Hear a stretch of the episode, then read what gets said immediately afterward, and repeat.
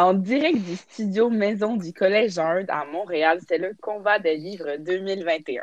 Sur le plateau vont s'affronter quatre participants, comprenant moi-même, Alexa Christina Alexandre, Anaïs Méran. Comment allez-vous, Anaïs?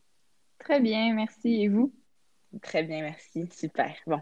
Sonia Bakula. Tout se passe pour le mieux chez vous, Sonia? Oui, tout va très bien.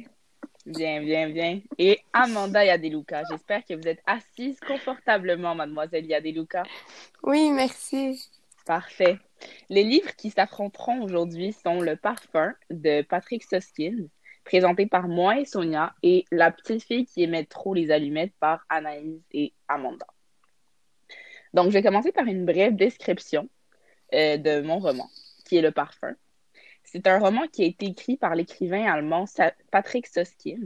Il est sorti en 1985 et il a connu un très, très grand succès.